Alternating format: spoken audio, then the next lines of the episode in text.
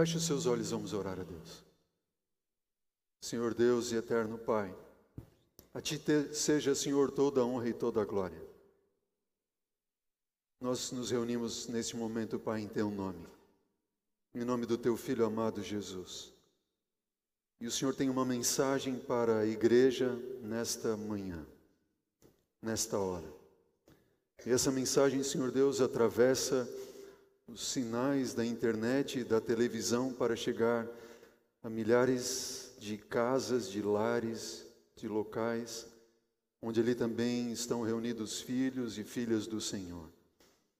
Que esta bênção que nós clamamos que o Senhor derrame sobre nós aqui, Pai, alcance a todos aqueles que estão conectados conosco neste momento, aqueles que nos assistem através da TV Novo Tempo. Senhor, em nome de Cristo Jesus, Pai, nós clamamos que o Senhor derrame sobre nós teu Santo Espírito nesta manhã. Que não seja aqui um homem a falar, mas o teu Espírito a falar o nosso coração através desse estudo que nós faremos. E que decisões sejam tomadas, Senhor, para o preparo para a breve volta de Cristo Jesus. Rogamos-te, ó Deus, que o anjo da guarda de cada um de nós esteja aqui cobrindo este templo, essa igreja se há algum anjo mal tentando atrapalhar a reunião, Senhor, expulsa para bem longe. E que aqui seja sentido, percebido a atmosfera celestial. São bênçãos que nós rogamos, Senhor, em nome de Jesus. Amém. Amém. Bom dia, igreja. Deus abençoe a todos. Amém. Graça e paz da parte de Deus, nosso Pai e do Senhor Jesus sejam com todos. Esse era para ser o meu primeiro momento com a igreja, meu primeiro sermão, minha primeira mensagem como pastor da igreja.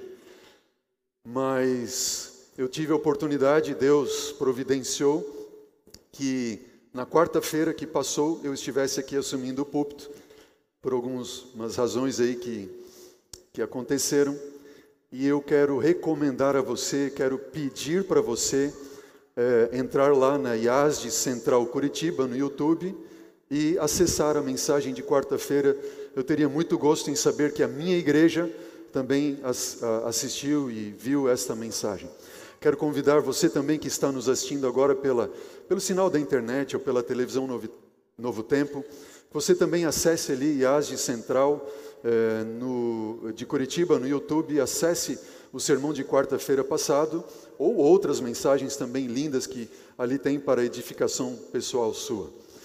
Queridos, Deus tem uma mensagem para nós nessa manhã e eu sou sincero em dizer a vocês que, desde que Deus nos fez o chamado para estarmos aqui com vocês dirigindo o ministério pastoral desta igreja, eu tenho orado por esta mensagem. Dia após dia, madrugada após madrugada, minha esposa sabe disso ali, quantas madrugadas a gente acorda e ora a Deus para que Deus nos use. E eu quero convidar você nesse momento para abrir comigo a palavra do Senhor no livro de Atos, no capítulo 4.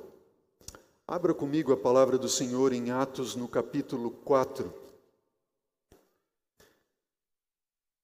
E nós vamos iniciar aqui a mensagem que o Senhor Deus tem para nós nesta manhã. E eu queria pedir agora a vocês dois favores. O primeiro deles é que você deixe a Bíblia aberta a partir de agora. Amém? Pode ser? Você abriu a Bíblia, deixa a Bíblia aberta.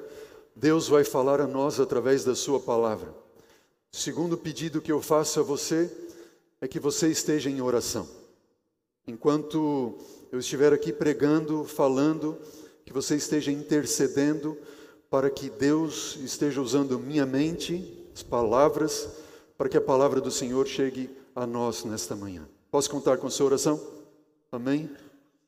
Atos capítulo 4, a partir do versículo a partir do versículo 24. Acompanhe comigo. A palavra do Senhor diz assim: Ouvindo isto, unânimes levantaram a voz a Deus e disseram: Tu, soberano Senhor, que fizeste o céu, a terra, o mar e tudo o que neles há. Que disseste por intermédio do Espírito Santo por boca de Davi, nosso pai, teu servo: Por que se enfureceram os gentios e os povos imaginaram coisas vãs? Levantaram-se os reis da terra e as autoridades ajuntaram-se a uma contra o Senhor e contra quem? O seu ungido. Aqui a palavra ungido é, é para Cristo Jesus, ou Messias, que significa ungido. Versículo 27. Porque verdadeiramente se ajuntaram nesta cidade contra o teu santo servo Jesus, ao qual ungiste Herodes e Pôncio Pilatos com os gentios e gente de Israel, para fazerem tudo o que a tua mão e o teu propósito predeterminaram. Agora, Senhor, olha para as suas ameaças e concede aos teus servos, conceda-nos que anunciemos com toda o que igreja, com toda intrepidez a tua palavra. Versículo 30: Enquanto estendes a mão para fazer curas, sinais e prodígios por intermédio do nome do teu santo servo Jesus. Tendo eles orado, o que foi que aconteceu, igreja? O local onde eles estavam reunidos tremeu. E todos eles ficaram cheios do Espírito Santo e com intrepidez anunciavam a palavra de Deus. Da multidão dos que creram era um o coração e a alma. Ninguém considerava exclusivamente sua nenhuma das coisas que possuía, porém tudo lhes era comum. E com grande poder os apóstolos davam testemunho da ressurreição do Senhor Jesus e em todos eles havia abundante graça. Queridos, quando eu leio esse texto das Escrituras da, do livro de Atos, na minha mente, no meu coração, vem a seguinte questão, e a pergunta que eu levo a Deus: Senhor Deus, quando é que a igreja central de Curitiba vai tremer? Já parou para pensar? Quando é que a igreja central de Curitiba vai tremer? Notem que o texto está dizendo que eles oraram, o local tremeu e eles ficaram que cheios do Espírito Santo. E ao mesmo momento que eu pergunto ao meu Deus, Senhor, quando é que a igreja vai tremer? Eu pergunto, Senhor Deus, o que falta para a igreja tremer? O que é que está faltando? Quando nós lemos essa história do livro de Atos, nós vemos o quê? Que eles estavam sendo ameaçados e Pedro e João haviam acabado de ser é, acabado de ser libertos da prisão, certo? E agora eles estão ali reunidos com o seu grupo e eles é, dizem que elevam a Deus uma oração e era um só o coração deles, uma só a intenção deles, um só o propósito deles nesta oração. E nesta oração, eles dizem a Deus, como nós acabamos de ler, dizem: Senhor, olha para o que fizeram com o teu santo servo Jesus, o Messias, e o mesmo que fizeram a ele, agora eles querem fazer a nós. Ó oh Deus, por favor, Senhor, conceda-nos que preguemos a tua palavra com que igreja? Intrepidez. O que, que significa intrepidez? Coragem, ousadia, destemidamente. Senhor, nós temos um pedido em nosso coração. Nós queremos que o Senhor nos conceda o poder de pregar a tua palavra com coragem, com intrepidez, com ousadia.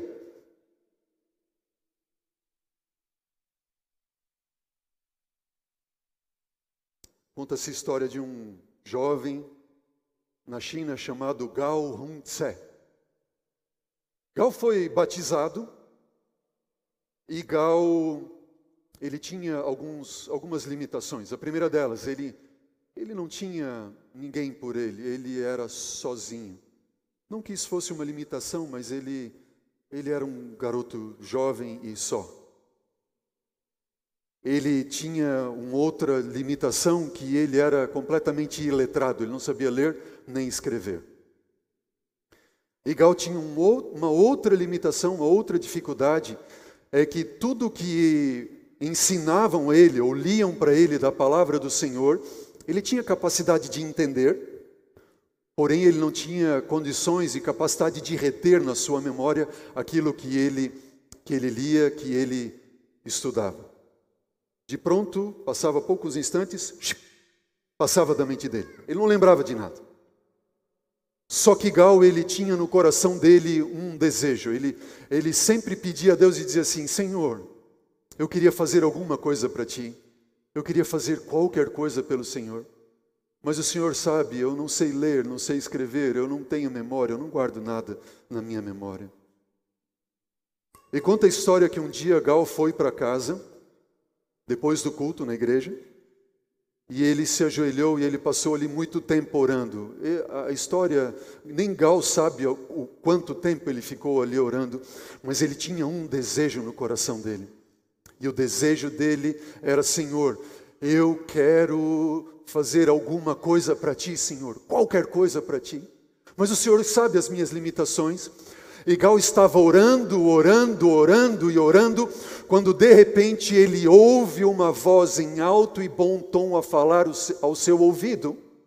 Não foi aquela voz no pensamento, ele estava tão compenetrado ali na oração, e aquela voz que falou ao seu ouvido disse assim: Gal, leia o Salmo 62. E ele estava ali tão compenetrado que eh, saiu da sua boca as seguintes palavras: Mas eu não sei ler. E a voz, sem qualquer argumento, repetiu as mesmas palavras ao seu ouvido, dizendo assim: Gal, leia o Salmo 62. Bom, ele se levantou, pegou a Bíblia que ele havia ganhado no dia do seu batismo, abriu e procurou o Salmo 62 e ele começou a ler. E ele leu o salmo todo. E ele disse assim: Meu Deus, eu estou lendo. E ele folhou a Bíblia em outra parte, virou a página e leu. E outra página ele leu. E ele ficou tão entusiasmado, disse assim: Meu Deus, eu estou lendo. E ele ficou tão feliz que ele atravessou o vilarejo onde ele morava, foi até a casa do ancião que havia dado o batismo para ele, é, estudos para o batismo para ele, bateu a porta do ancião, o ancião abre a porta, vê Gal ali suando, porque eles tinham andado quase corrido até a casa desse irmão. O irmão olhou para ele e disse assim: O que foi que aconteceu, Gal? Ele disse assim: Irmão, entra, entra, entra. Ele disse assim: Irmão, o senhor não sabe o que me aconteceu, o senhor sabe que eu não sei ler, que eu não sei escrever, mas eu estava em casa clamando a Deus: Senhor, eu quero fazer alguma coisa para ti, qualquer coisa para ti, mas o senhor, o senhor conhece as minhas limitações. E irmão, eu ouvi uma voz dizendo no meu ouvido: leia o Salmo 62. E eu peguei a Bíblia e eu li o Salmo, irmão. O senhor acredita? E disse assim: irmão, e o Salmo ele diz assim, assim, assim, assim. Aí ele colocou: meu Deus, eu lembro tudo que está escrito no Salmo. Eu queria ouvir um amém da igreja. Meu Deus! Diz assim: mas eu li uma outra passagem da Bíblia que diz assim, e outra que diz assim. Assim, Deus me deu não só a capacidade de, de ler, mas de memorizar aquilo que eu li. Sabem, queridos, naquele ano, que foi o primeiro ano de batismo do Gal, ele começou a levar a Bíblia para as pessoas e compartilhava da Bíblia com as pessoas e do Cristo que ele havia conhecido. E naquele ano, Gal levou as águas batismais 180 almas. Sabe, eu, eu estou nessa igreja 30 anos está fazendo esse ano, em julho, de, em setembro, vai fazer 30 anos de batismo. Meus 30 anos de batismo. E desde que eu entrei na igreja, eu amo essa igreja, eu amo Deus dessa igreja, eu amo a palavra do Senhor que nós pregamos com, com, e nós conhecemos. E desde que eu estou na igreja, eu, eu tenho participado. Quando eu era juvenil, eu já fui colocado para ser o professorzinho dos juvenis. Depois eu fui ser professor dos jovens. Depois eu pedi para ser professor da classe dos adultos. Eu era jovem. Ainda sou jovem, né? E eu sempre estive envolvido. Aí eu comecei a pregar e participava de encontros e e eu fui diácono da igreja, eu fui líder jovem da igreja, líder de música, líder de mordomia, líder da escola sabatina, líder do ministério pessoal e ancião jovem da igreja por muitos anos, só não fui líder do ministério da mulher. E também dos desbravadores, não que eu não tenha nada contra absolutamente, mas eu não, quando eu entrei na igreja não tinha desbravadores quando eu era jovenzinho. Está aqui o meu irmão João Paulo, ele foi desbravador ali e amava o clube de desbravadores. Enfim, por que eu estou falando isso para vocês? Porque desde a minha juventude eu participava dos treinamentos, dos encontros da igreja, dos programas da igreja, e eu sempre ouvia os pastores, e depois eu me tornei pastor e, e, e continuei falando e colocando sempre as mesmas coisas, e tentando levar uma igreja para fazer o quê? Nós temos que fazer alguma coisa para Deus, qualquer coisa para Deus, mas nós temos que nos envolver, amém? Só que nós somos tímidos, é ou não é verdade? Sim ou não? Nós somos tímidos. E quando eu li esse texto de Atos, eu pensei assim: não, eu sou tímido. Pode ser que você creia que não, mas é verdade, eu também sou tímido. E nós somos tímidos.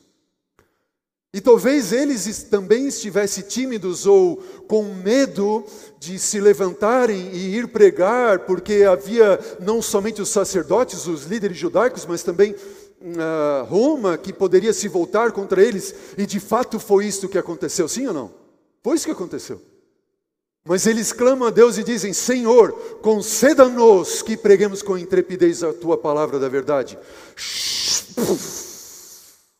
Desce o Espírito Santo sobre eles lugar onde eles estavam, tremeu, e eles saíram para pregar com intrepidez a palavra da verdade. Meu Deus, meus irmãos queridos, Deus me chamou para ser aqui pastor de vocês. Eu eu sou um mero pecador, como cada um, qualquer um de vocês. Estamos juntos na mesma luta, estejam certos disso. Mas durante o tempo em que Deus permitir que eu aqui esteja, eu tenho uma oração a Deus.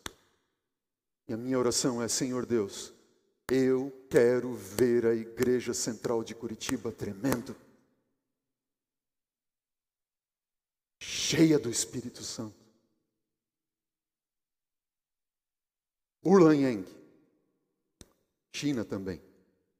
Uma professora adventista aposentada, 72 anos. Uma jovem senhora. Curiosamente, no coração dela, Deus colocou o mesmo desejo: Senhor, eu quero fazer alguma coisa para ti, qualquer coisa.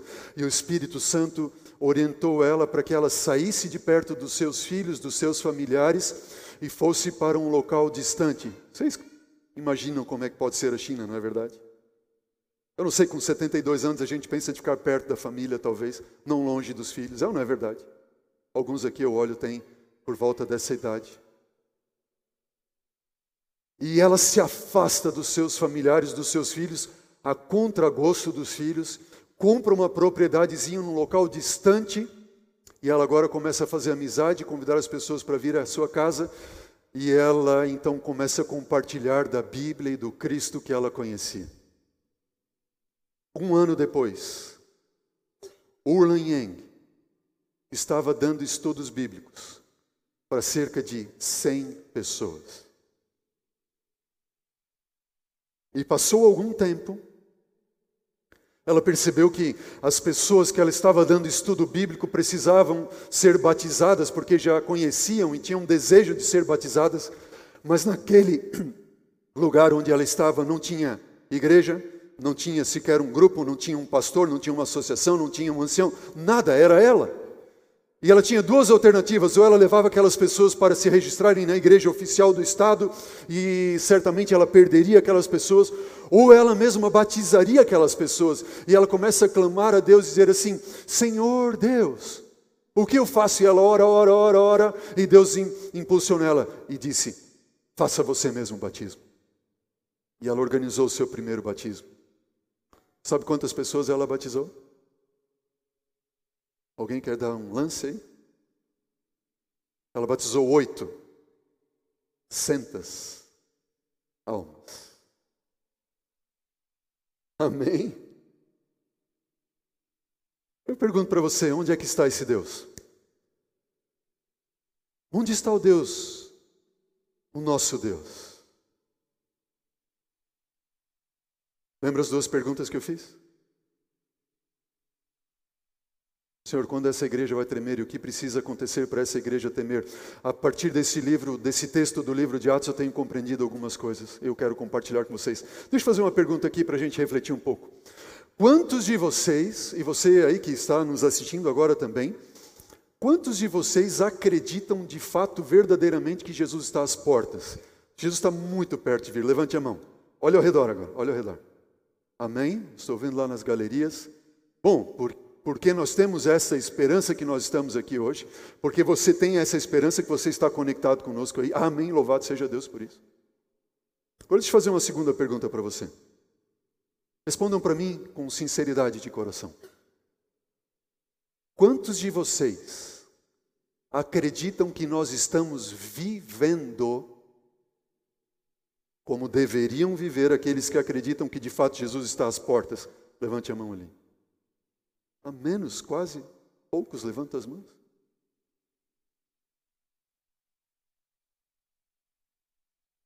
Por quê?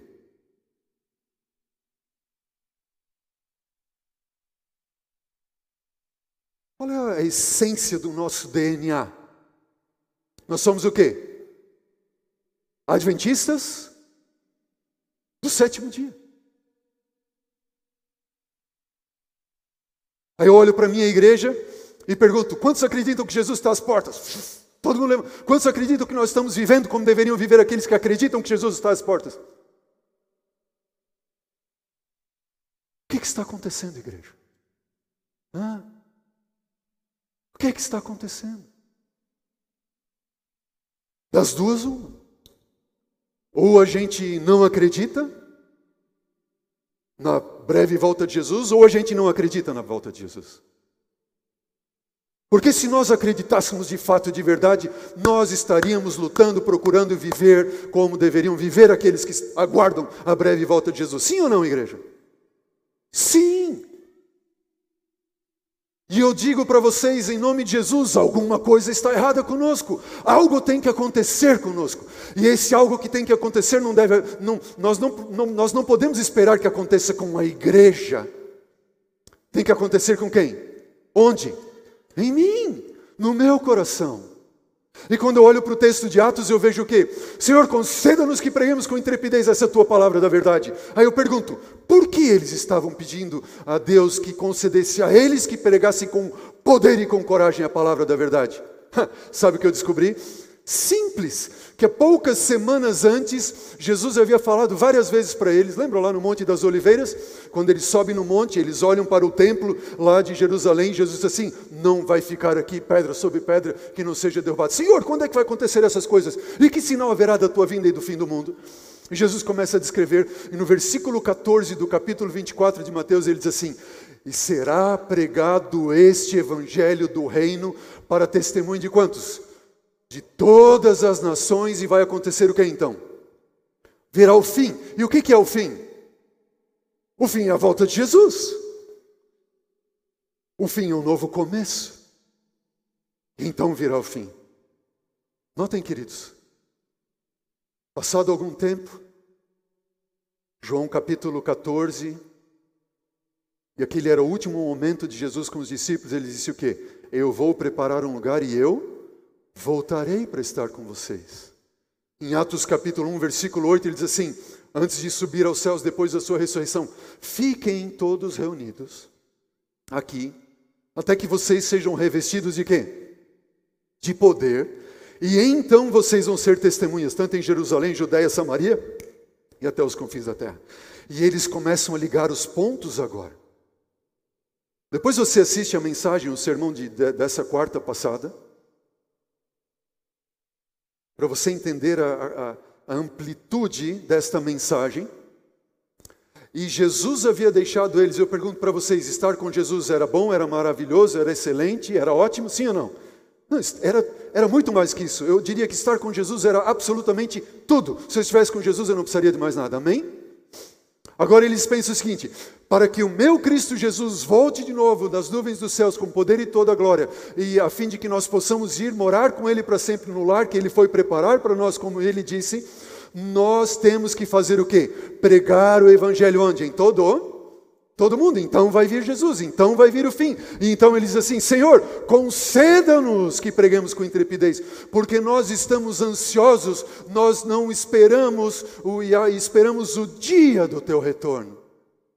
É tudo o que nós queremos. Estamos nós Ansiosos pela volta de Jesus? No bom sentido, assim, aguardando.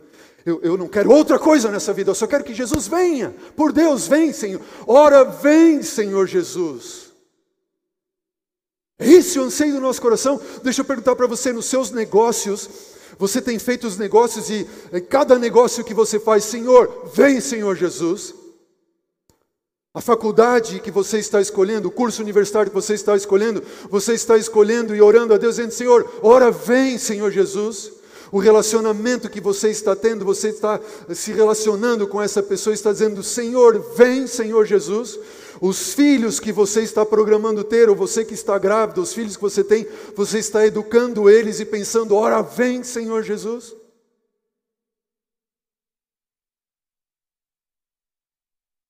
Eu diria à minha igreja nessa manhã, irmãos, eles tinham no coração um desejo ardente pela volta de Jesus. Tinha ou não tinha? E nós temos? Se nós não temos, número um, nós precisamos orar a Deus e dizer: Senhor, desperta em nosso coração um desejo ardente de ver a volta de Jesus. E aqui está o primeiro recado meu para a minha igreja, em nome de Jesus. Diz, Senhor, desperta em nosso coração um desejo ardente de ver a volta de Jesus. Não vai esquecer? Será que nós poderíamos assumir um compromisso juntos de orar por isso diariamente?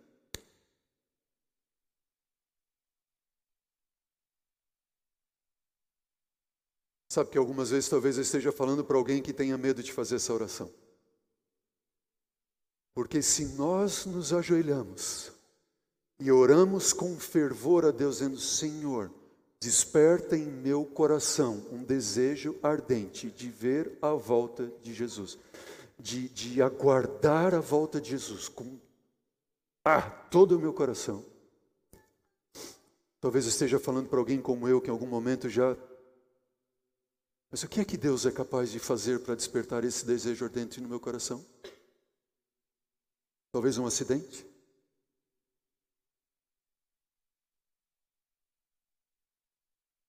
Talvez a perda de um filho? Talvez uma enfermidade?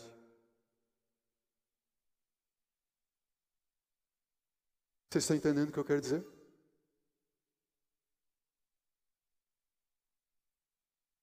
Deus não precisa fazer isso. Ou Ele não precisa permitir isso, concordam comigo? No entanto, queridos, se nós continuarmos vivendo, como diz aquela música aí do povão, deixa a vida me levar, a vida leva eu, Deus que ama muito você, o Deus que sabe que você é a coisa mais importante deste universo para ele, porque foi por você que ele enviou o seu único filho para morrer na cruz do Calvário.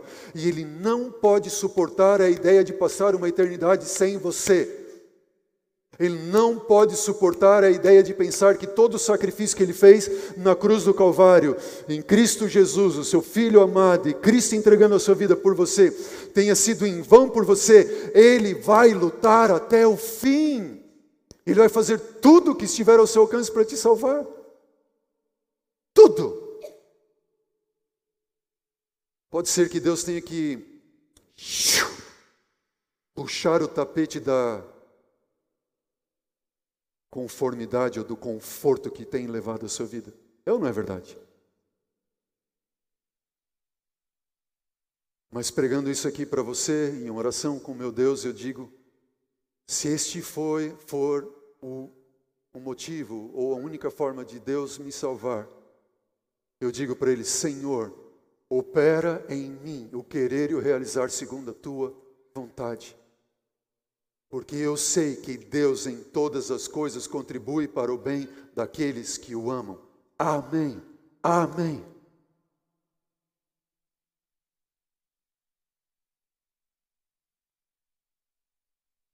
E quando, igreja? nós tivermos em nosso coração esse desejo ardendo de ver Jesus voltar, junto com esse desejo vem o desejo, Senhor, conceda-nos que preguemos com intrepidez essa tua palavra da verdade. Amém. conceda. E sabe o que eu tenho descoberto? Que não é aquilo que você ou eu faremos para Deus. Preste atenção no que eu estou dizendo agora, querida igreja. Não é aquilo que você ou eu faremos para Jesus, mas é o que Ele vai fazer em nós, e é o que Ele vai fazer através de nós. Eu não sei quando, eu não sei como, eu não sei o que, mas eu sei que Ele sabe quando, como e o que, e Ele fará. Deus quer usar-nos somente como se fôssemos um pincel na mão do artista, como um instrumento na sua mão. Só isso. E nós temos que estar disponíveis para que Ele nos use como instrumentos na sua mão.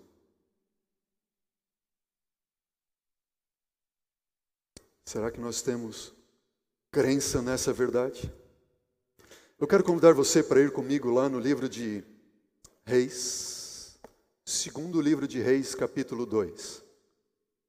Segundo livro de Reis, capítulo 2. Abra comigo a palavra do Senhor, você também que está nos assistindo, no livro de 2 Reis, capítulo 2.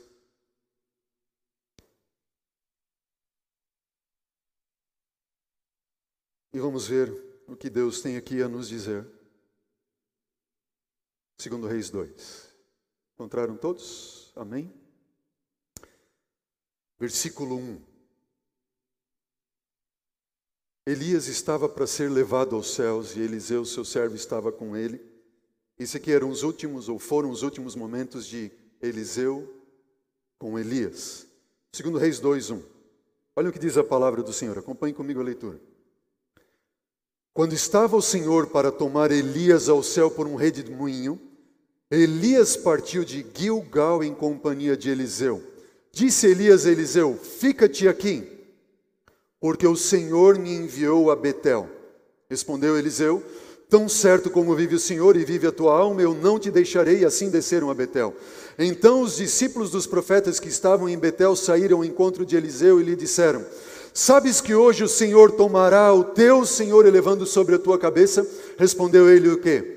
Também eu sei, calai-vos ou fiquem quietos. Versículo 4. Disse Elias a Eliseu: Eliseu, fica-te aqui, porque o Senhor me enviou a Jericó. Porém, Eliseu disse: Tão certo como vive o Senhor e vive a tua alma, eu não te deixarei. E assim ambos foram a Jericó. Então os discípulos dos profetas que estavam em Jericó se chegaram a Eliseu e lhe disseram: Sabes que o Senhor hoje tomará o teu senhor elevando-o por sobre a tua cabeça? Respondeu que Eliseu: Eu sei, fiquem quietos, calai-vos. Disse-lhe, pois, Elias: Fica-te aqui, Eliseu, porque o Senhor me enviou aonde agora? Ao Jordão. Mas ele disse: Ah, tão certo como vive o Senhor e vive a tua alma, eu não te deixarei. E assim ambos foram juntos e foram cinquenta dos homens, dos discípulos, dos profetas, e pararam a certa distância deles, e eles ambos pararam junto ao Jordão. Então Elias tomou o seu manto, enrolou-o e feriu as águas, as quais se dividiram para os dois lados, e passaram ambos em seco. Versículo 9. E havendo eles passado, Elias lhe disse: Pede-me o que quiseres que eu te faça, antes que eu seja tomado de ti. E Eliseu disse: O que então? Leiamos juntos. Peço-te que me toque por herança, porção dobrada do teu espírito. Tornou-lhe Elias, versículo 10, Dura coisa pediste, todavia, se me vires quando eu for tomado de ti, assim se te fará. Porém, se não me vires, não se fará. Indo eles andando e falando, eis que um carro de fogo com cavalos de fogo separou um do outro, e Elias subiu ao céu num redemoinho. O que vendo Eliseu clamou: Meu pai, meu pai, carros de Israel e seus cavaleiros, e nunca mais os viu. E tomando as suas vestes, rasgou-as em duas partes, e então levantou o manto que Elias deixara cair e voltando-se pôs-se à borda do Jordão. Tomou o manto que Elias deixara cair e feriu as águas e disse: Foi que ele disse: Onde está quem? Onde está o Senhor, o Deus de Elias? E ele feriu as águas e elas se dividiram para um e para o outro lado, e Eliseu passou. Olhe para mim, igreja, deixa a sua Bíblia aberta. Eu fico pensando nessa história de, de, de Elias e Eliseu. Elias estava para ser levado ao céu. Eliseu, fica aqui. Não, não, não, não. Tão certo como vive o Senhor Deus e como vive a tua alma, eu não vou te deixar. Ponto final. E eles foram, saíram de Gilgal a Betel. Chega em Betel, chega lá uma escola de profetas, é como se fosse um seminário de teologia. Eles estavam sendo formados ali desde os dias de Samuel para serem líderes em Israel, ok? E eles chegam lá e tem ali 50 daqueles jovenzinhos e Elias estava dando as últimas instruções, certamente estava falando para eles que ele logo seria levado aos céus. E aqueles jovenzinhos olham para ele e dizem assim: Você não sabe que o Senhor hoje vai tomar o teu Senhor levando por sua cabeça? E o que, que ele responde? Eu sei. Se vocês sabem, eu sei antes do que vocês. Fiquem quietos vocês. Aí eles partem de Betel e vão para onde? Para Jericó. E quando estão partindo, Elias, Elias olha para eles e diz assim: Eliseu, fica aqui, ok? O Senhor está me enviando a Jericó. Ah, ah, ah, eu já falei. Tão certo como vive o Senhor e vive a tua alma, eu não vou te deixar. Ponto final. E eles seguiram juntos. Chega em Jericó, a mesma, mesma coisa, escola de profetas, etc e tal. Os meninos falam, você não sabe? Assim, assim, eu sei, fiquem quietos. Aí Elias olha para ele e diz assim, Eliseu, é a última vez, tá bom? É a última vez que eu te falo. Agora Deus está me enviando para onde? O Jordão, fica aqui, tá bom? Ah, Senhor, eu já falei, eu não vou te deixar, ponto final. Tão certo como vive Deus, como vive a tua alma, eu não vou te deixar, ponto final. E agora imaginem que Elias está seguindo para o Jordão e tem uma sombra atrás dele. Quem é a sombra que vem atrás dele? Já se sentiu assim alguma vez, não? Como se alguém estivesse seguindo? Aí eles chegam no Jordão, Elias pega a sua capa, os 50 jovens ficam para trás, lembram ali? Ficaram para trás. Elias tirou a sua capa, enrolou ela, bateu na água e o que, que aconteceu? O rio parou, seu curso. E os dois passam juntos. Quem é que vem atrás de, de Elias? Seguindo ele, como se fosse uma sombra ali. Ele está vindo atrás. Quando eles passam o rio, eu imagino Elias olhando para ele assim: Filho, o que está acontecendo? Você não me larga? Três vezes. Três vezes. Isso me lembra um, uma outra história da Bíblia. Jacó, lembram ali? Agarra no manto daquele anjo e diz assim: Senhor, eu não vou te deixar enquanto tu não me abençoares. Havia algo de especial naquele homem, em Elias, que Eliseu queria. Eu não vou te deixar, não vou te deixar, não vou te deixar. E Elias chega para ele e diz assim: Pois o que, que você quer? Pede logo então para que eu te faça. E o que, que ele diz? O que, que está escrito na Bíblia? Versículo 9 do capítulo 2. Peço-te, última parte, que me toque por herança porção dobrada do que, igreja? Do Espírito Santo, amém? Sim ou não? Não. A Bíblia está dizendo: peço-te que me toque por porção dobrada, uma porção do Espírito de Deus, do Espírito que está em ti, do Espírito Santo, é isso que está dizendo ali? Sim ou não? Não, está dizendo o quê? Eu quero uma porção dobrada do teu espírito, do espírito de quem? De Elias. E a gente sempre olhava e pensava assim: é do Espírito Santo, é ou não é verdade? Mas a Bíblia está dizendo: eu quero uma porção dobrada do, do teu espírito. Que espírito era esse que Elias tinha, que Eliseu queria duas vezes mais? Bom, a Bíblia nos dá alguns insights ali, talvez no texto. Seria poder, o poder de operar milagres duas vezes mais. Alguns teólogos até colocam isso ali dizendo assim: bom, nós temos claro ali pelo menos cinco milagres, grandes milagres de Elias, e temos onze claros milagres de Eliseu, dobro, é, capacidade de operar milagres, poder. Seria talvez a capacidade de, de ouvir a voz de Deus? Ah, como eu queria essa capacidade. Eu queria duas vezes mais também. Imagina, o Senhor me enviou a Betel, o Senhor me enviou a Jericó, o Senhor me enviou a Jordão. Já pensou se Deus, assim, se Deus falasse assim, é esse o menino para você casar, ok? Ele falasse assim, capacidade de ouvir a voz de Deus. É esse o curso que eu quero que você faça. Você pode comprar esse carro, pode fazer esse negócio, pode fazer aquilo. É isso que eu quero. Uau, seria tão bom, não é verdade? Seria capaz de ouvir, capacidade de ouvir a voz de Deus. Abra comigo a Bíblia lá em Lucas, capítulo 1. Lucas 1. Lucas capítulo 1, Evangelho de Lucas capítulo 1.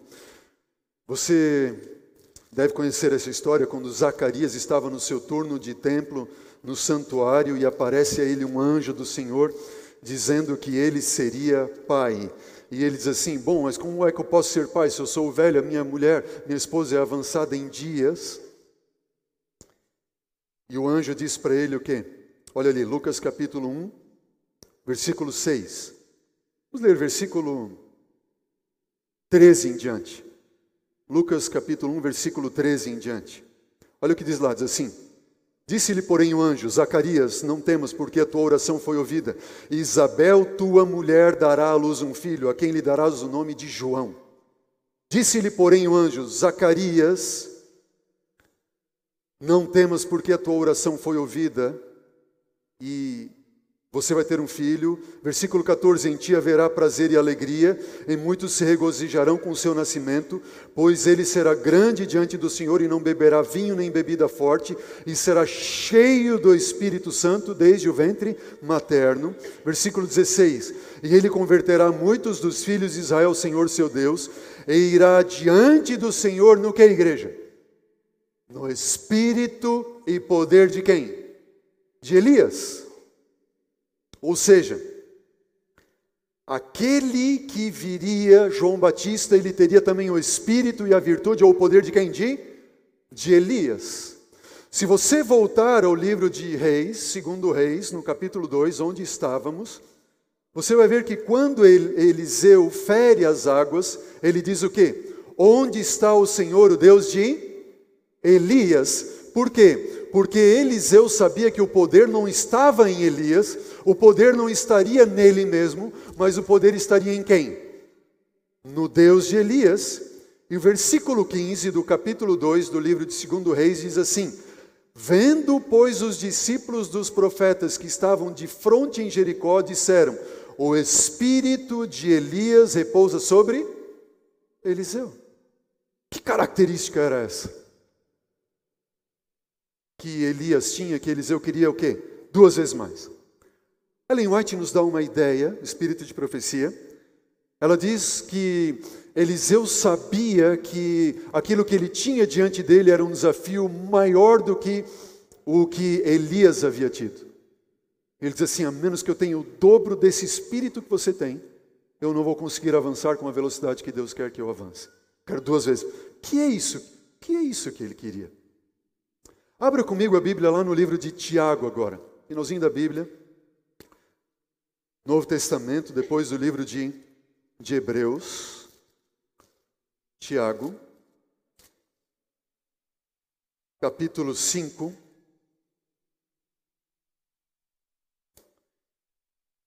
Tiago capítulo 5, versículo 13. Tiago 5, 13. Olha o que diz lá. Tiago capítulo 5, versículo 13, assim. Está alguém entre vós sofrendo? Faça oração. Está alguém alegre?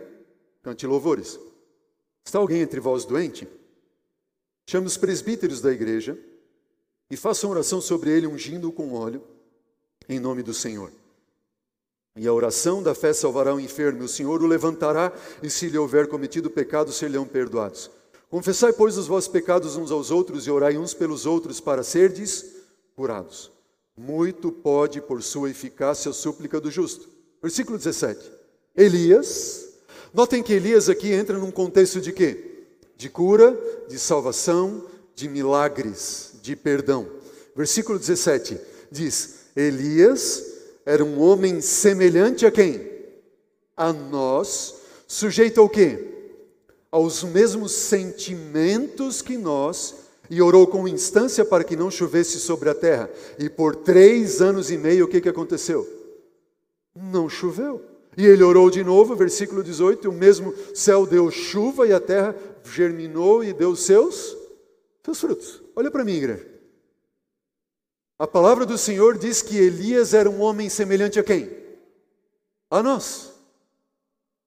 Sujeito às mesmas paixões que que nós, aos mesmos desejos, aos mesmos sentimentos, ele tinha as mesmas fraquezas que você e eu temos. No entanto, ele orou com instância e não choveu, depois ele orou de novo e deu chuva.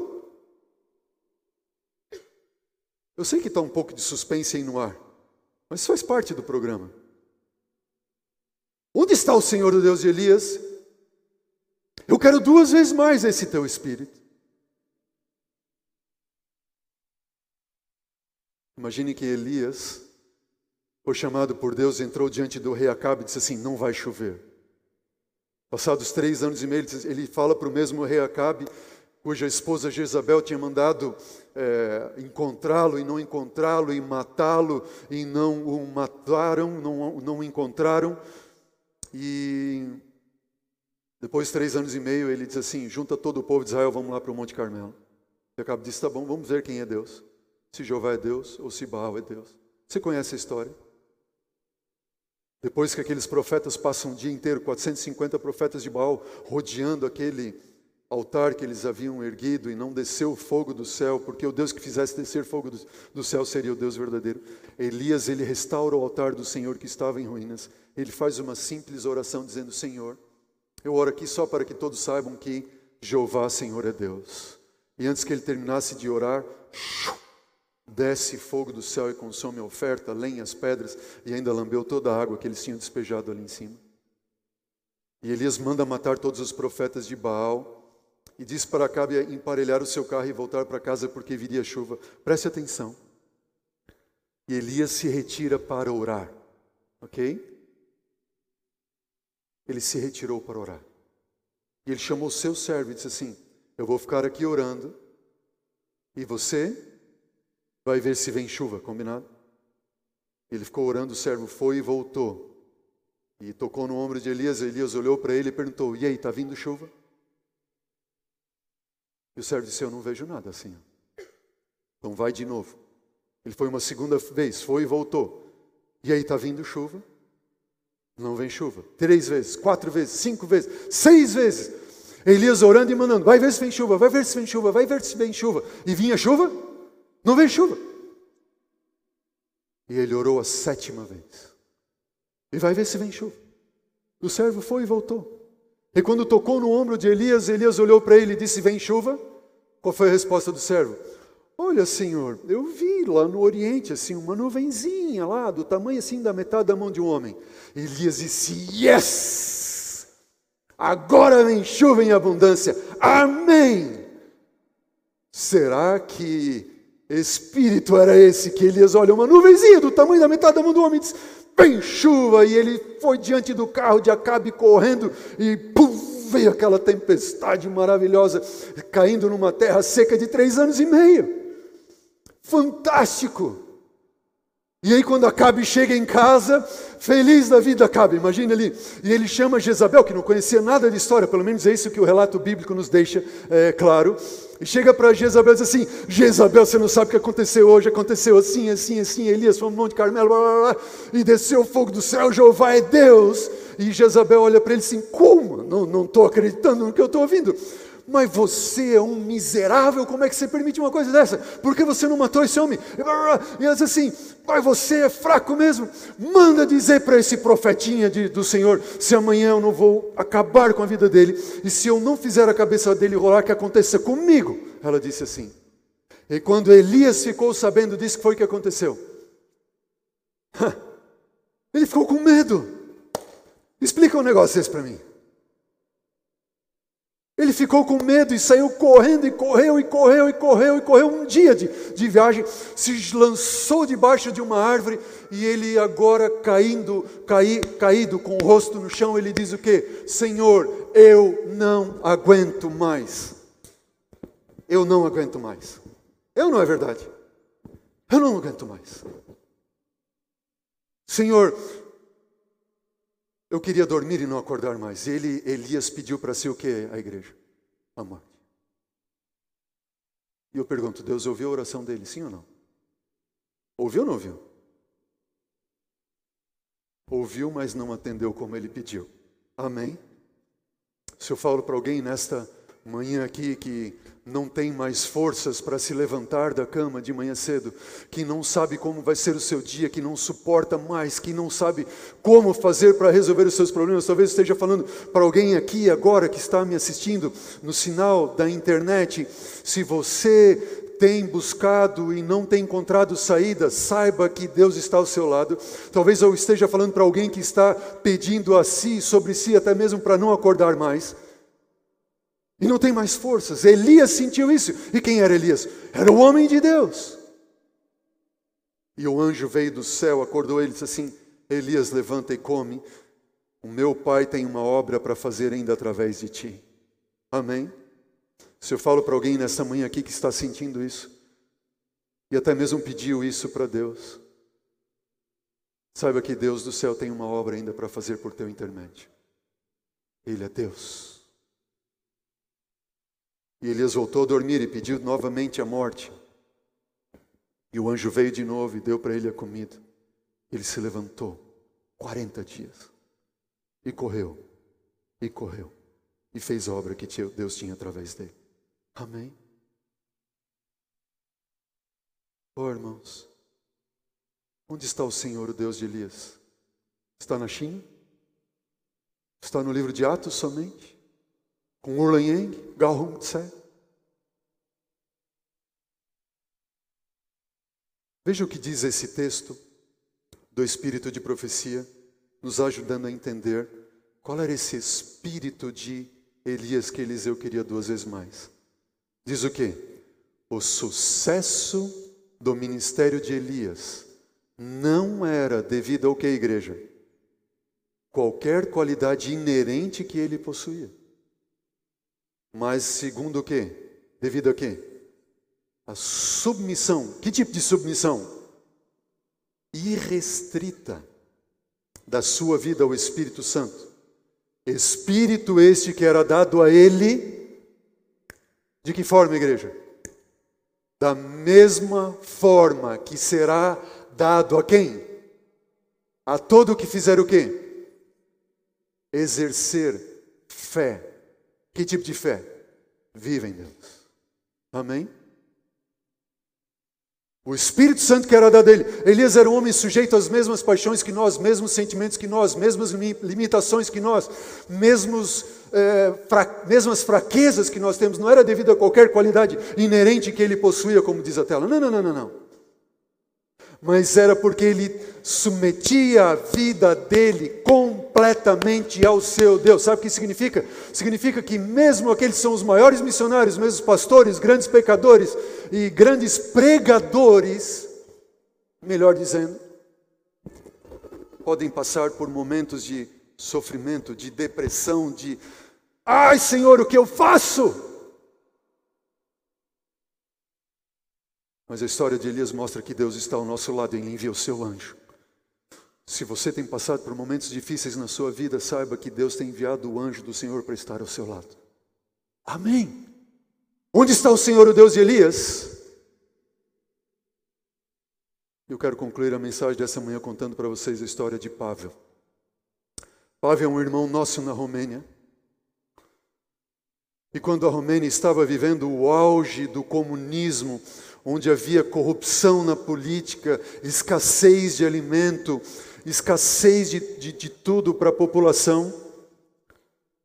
Pavel, Deus permitiu que ele tivesse uma empresa, uma confecção, e aquela confecção, apesar dos pesares, Deus permitiu que ela prosperasse e ele, com o risco de ser preso, de perder a sua vida por causa do sábado, disso, daquilo, outro, Deus permitiu que a empresa prosperasse. Uma empresa alemã colocou os olhos na empresa de Pavel e fez uma proposta de fazer sociedade e disse o seguinte para Pavel: Pavel, essa sua empresa que hoje dá um resultado de 500 mil dólares por ano, resultado, 500 mil dólares por ano, nós vamos investir e você vai ter quadruplicado esse resultado em dois anos. E Pavel fica ali, agora chega em casa com a sua esposa e ele começa a orar e clamando a Deus se ele deveria ou não entrar em sociedade para ter todo esse resultado na sua empresa. Sabe o que acontece? Nesse interim, Pavel recebe uma ligação da Associação Geral da Igreja Adventista do Sétimo Dia em Washington, que estava reunida em uma mesa. E nessa mesa, eles estavam procurando alguém para ser pastor na Romênia e lembraram do nome de Pavel e ligaram para Pavel e disseram assim: Nosso irmão, nós estamos aqui reunidos, nós queremos que você seja o nosso pastor aí, nós precisamos de um pastor. Você é um bom homem, um homem íntegro, correto. Você aceita? Ele diz assim: o que implica isso? Assim, você vai passar a ganhar 250 dólares por mês. Seria assim 0,01% do que ele ganhava. Disse, Senhor, o que eu faço? E agora ele ora mais ainda com sua esposa. E eles resolveram entregar tudo o que eles tinham nas mãos de Deus. Amém? Tudo. Doaram tudo para a obra do Senhor. E foi para ser pastor na cidadezinha dele, que ele foi escolhido, quatro igrejas. E ele comprou, diz a história, o relato que está no livro Revolução do Espírito da Casa Publicadora Brasileira. Eu recomendo você ler esse livro, Revolução do Espírito da Casa Publicadora Brasileira. E ele chega lá no seu distrito e compra um carro daqueles russos antigos, né? É como se fosse assim um, uma caixa sobre rodas, diz o relato. Velho carro, podre. E ele foi ser pastor. As igrejas divididas, as igrejas com problemas, os anciãos é, disputando entre si, a igreja não tinha batismo há muito tempo e ele começa agora a fazer um programa de reavamento espiritual através de oração com a igreja, chama os líderes para orar, as famílias para orarem. Bom, resumindo a história, dois anos depois, a igreja tinha duplicado de tamanho. Amém? Reavamento verdadeiro aconteceu, a igreja duplicou de tamanho. Eu fico pensando, onde está o Senhor Deus de Elias? Será que essa igreja pode duplicar de tamanho em dois anos? Formar outras igrejas. E Paulo estava pronto agora para fazer um evangelismo. Seria aquele o primeiro mais importante evangelismo. Depois de dois anos, ele conseguiu abrir as portas, o local indicado, preparado, cartazes, propagandas, isso, aquilo, outro.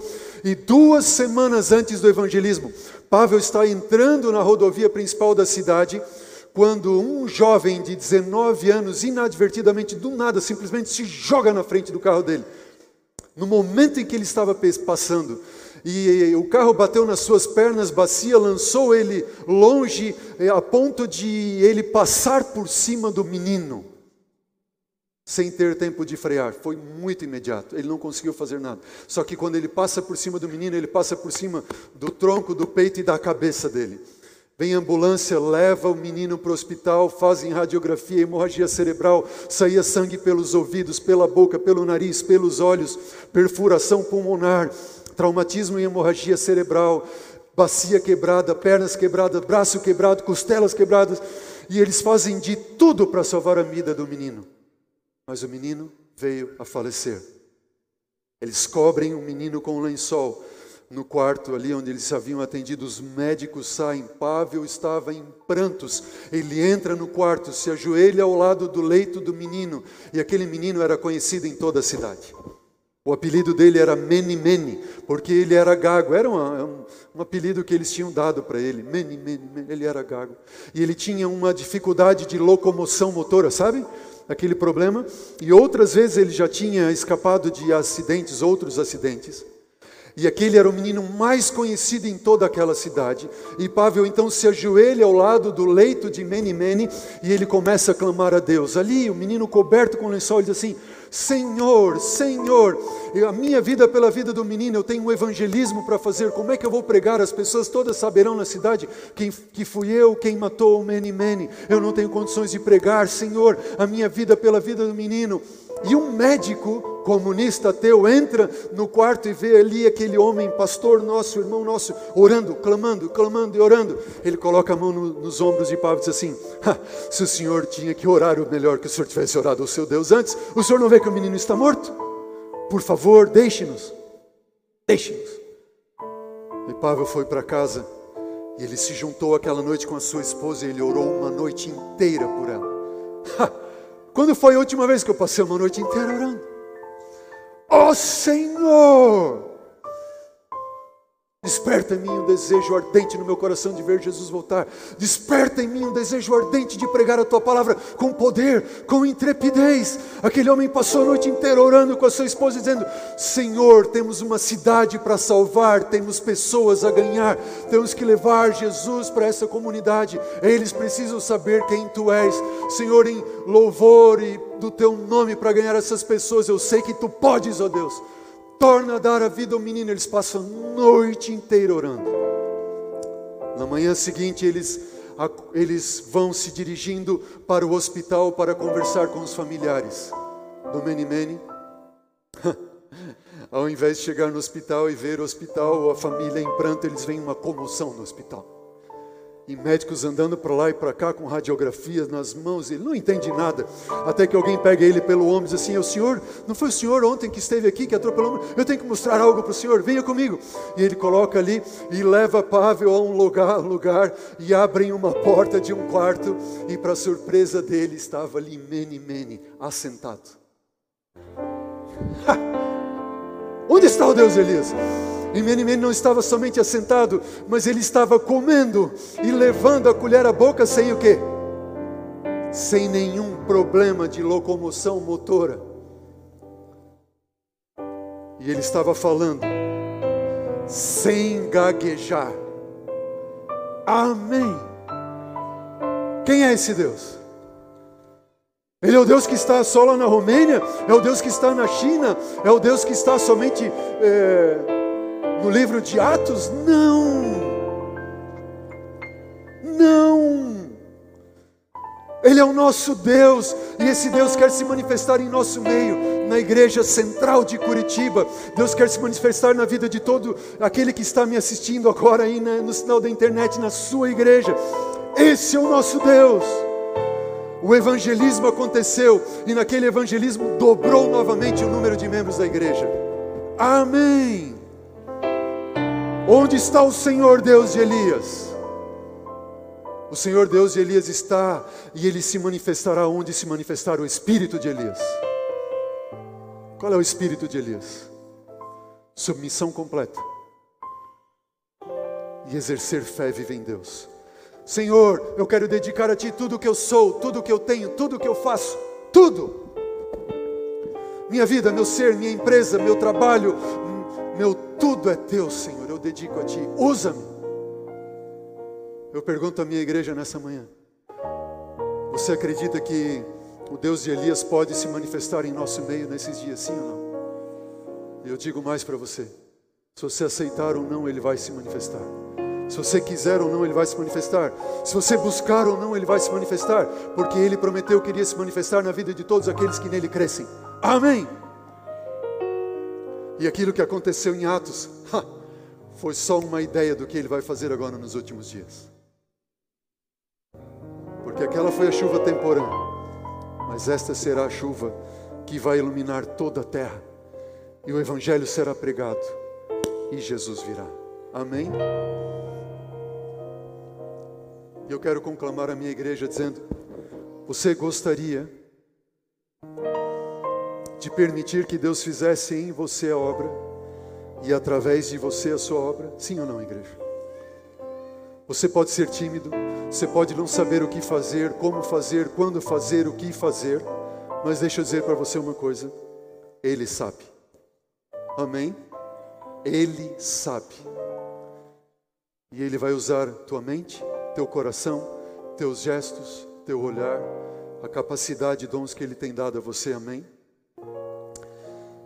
Nós estamos daqui a três semanas diante do maior movimento evangelístico que a igreja faz na América do Sul, que é a Semana Santa.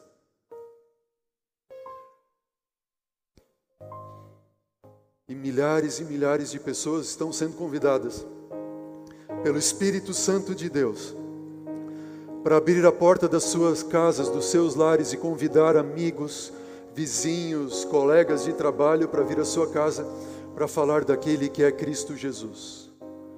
Estou falando para alguém, para uma igreja tímida, para uma igreja que não sabe o que fazer, como fazer, quando fazer, o que fazer. Eu quero dizer para você, querida igreja, Deus sabe. Amém? Deus sabe. E daqui a três semanas nós vamos ter esse movimento evangelístico que eu quero perguntar aqui à minha igreja nessa manhã. Quantos de vocês estariam dispostos, disponíveis, e dizer assim: Senhor, eu quero dedicar a minha casa ao Senhor nessa semana. Eu não sei quem o Senhor vai trazer, mas eu sei que o Senhor trará. Eu não sei como o Senhor vai fazer, mas eu sei que o Senhor fará.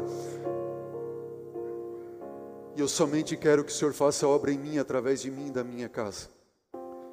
Pode ser que tenha ali uma família só, mas essa família foi comprada por Jesus. Uma alma vá. Mas se você puder falar do amor de Jesus a essa pessoa, como fez Tse, como fez Urlan Yang, Deus vai fazer, não porque eles fizeram, mas porque Deus fez através dele. Amém? Há alguém nessa manhã que gostaria de dedicar a sua vida completamente ao Senhor? Levante a mão, em nome de Jesus. Bem? Agora eu quero fazer um apelo mais específico. Alguém nessa manhã que gostaria de dedicar a sua casa na Semana Santa ao Senhor. Diz, Senhor, eu quero abrir a minha casa para que o Senhor opere milagre na vida das pessoas. Levante a sua mão em nome de Jesus. Quantos gostariam? Amém. Louvado seja Deus. Posso convidar você que vem aqui na frente? Eu quero que você leve essa casinha. Aqui está o material da Semana Santa. Venha, você que quer. É, abrir a sua casa em nome de Jesus. Venha, venha, venha agora. Dedique a sua casa ao Senhor, dedique a sua vida ao Senhor. Pastor Adriano, vem cá, pastorzão. Pode cada um de vocês aqui pegar uma casinha dessa. Pode vir, pode vir. Venham, venham tomando e fiquem aqui em cima. Quantas casas, quantos lares da igreja central serão abertos? Se eu falo para alguém na galeria, se você quiser vir, venha. Venha dedicar o seu lar, a sua casa ao Senhor. Louvado seja Deus por isso. Se faltar casinhas, nós temos mais. Fiquem aqui na frente, eu quero orar com vocês. Fiquem aqui na frente, peguem a sua casinha. Amém. Louvado seja Deus por isso. Nós não sabemos, podem subir, subam, venham aqui na frente, venham, nós vamos terminar orando aqui na frente. Louvado seja Deus pela sua vida. Não fique tímido, não tenha medo. Deus vai operar o milagre. Nós vamos ter uma semana de oração linda na Semana Santa. Vai ser na sua casa, parte na sua casa, parte na igreja. Amanhã à noite, às seis horas da tarde, às seis horas da, da noite da tarde ali, está escrito aqui na casinha, tem um convite para você vir aqui para nós começarmos a instruir vocês pelo Espírito Santo de como vocês irão fazer, ok? Que lindo, pode vir, venha, pegue a sua casinha, suba aqui. Amém. Por isso temos mais pessoas. Abram aqui o corredor. Vamos abrir o corredor. Podem subir. Nós vamos terminar aqui em cima. Subam, subam, subam. Venham, venham. Esse aqui é um momento lindo, especial na igreja. Louvado seja Deus. Pegue a sua casinha. Pode subir. Olha que lindo. Temos uma aventureirinha, Júlia. Venha. Parabéns. Temos pessoas ali no, no corredor. Podem se achegar vocês. Subam aqui. Louvado seja Deus. Amém.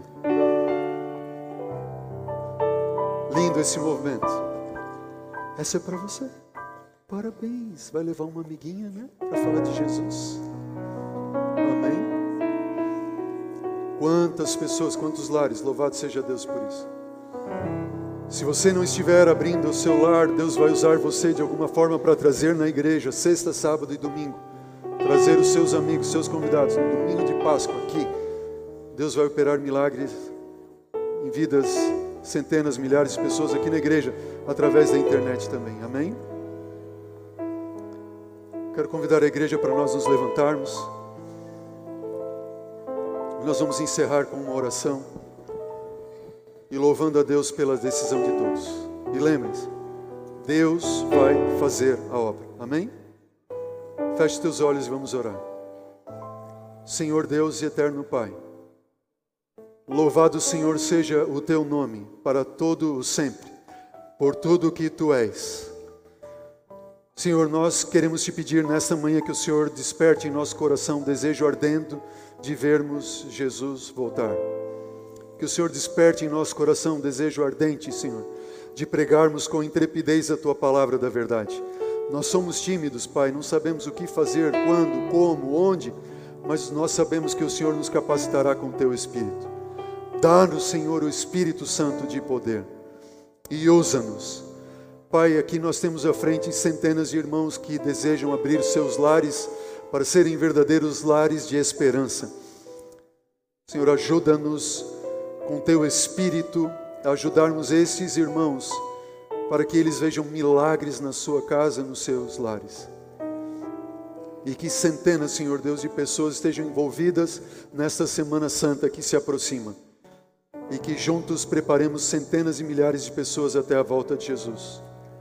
Senhor, desperta em nós esse espírito de Elias, de entregarmos nossa vida completamente ao Senhor e exercermos fé viva em Ti, Pai.